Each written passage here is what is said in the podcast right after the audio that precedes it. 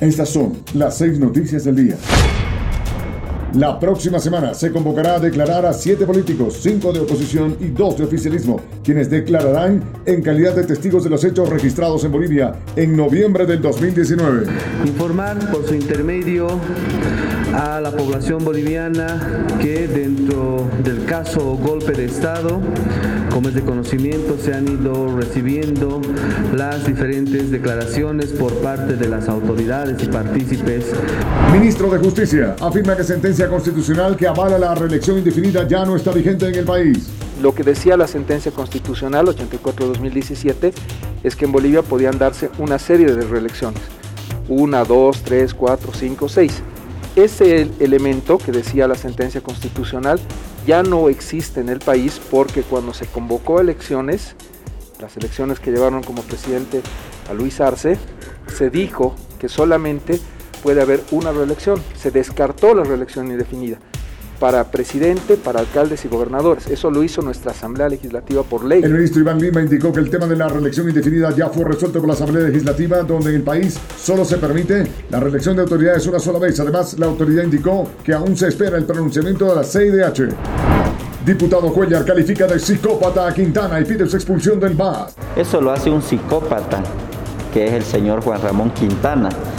No compartimos absolutamente nada ni debería haber comparado el gobierno de García Mesa a este señor, ya se lo tiene que expulsar del movimiento al socialismo. El diputado del MAS, Rolando Cuellar, descalificó a Juan Ramón Quintana, exministro de la presidencia, por comparar al gobierno de con el gobierno de Luis García Mesa. Lo acusó de ser miembro de la CIA y pidió su expulsión del MAS.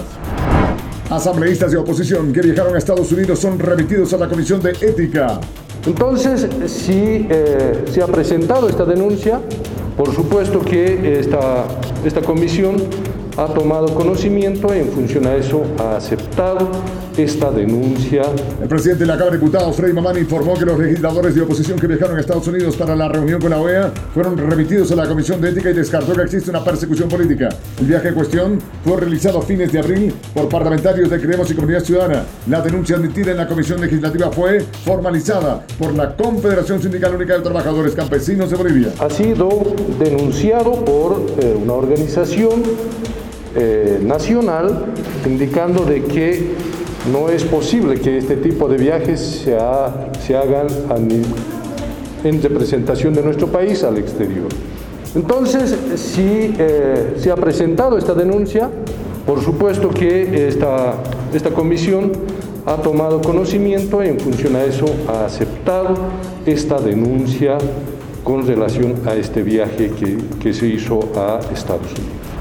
Un adolescente de 16 años fallece tras aspirar tierra al caerse luego del consumo de bebidas alcohólicas. Ayer en la tarde, personal de la FLCB eh, se traslada a la comunidad Cúcuta a hacer el levantamiento legal del cadáver de una menor de 16 años, quien eh, se encontraba de cúbito ventral. El director departamental de la Fuerza Especial de Lucha contra la Violencia, coronel Johnny Vega, informó ha hecho el levantamiento del cadáver de una joven de 16 años de edad en Laja y resalta que la autopsia indica que la menor habría fallecido por asfixia mixta, ya que aspiró tierra tras caer al piso y no poderse levantar debido a que se encontraba en estado de ebriedad.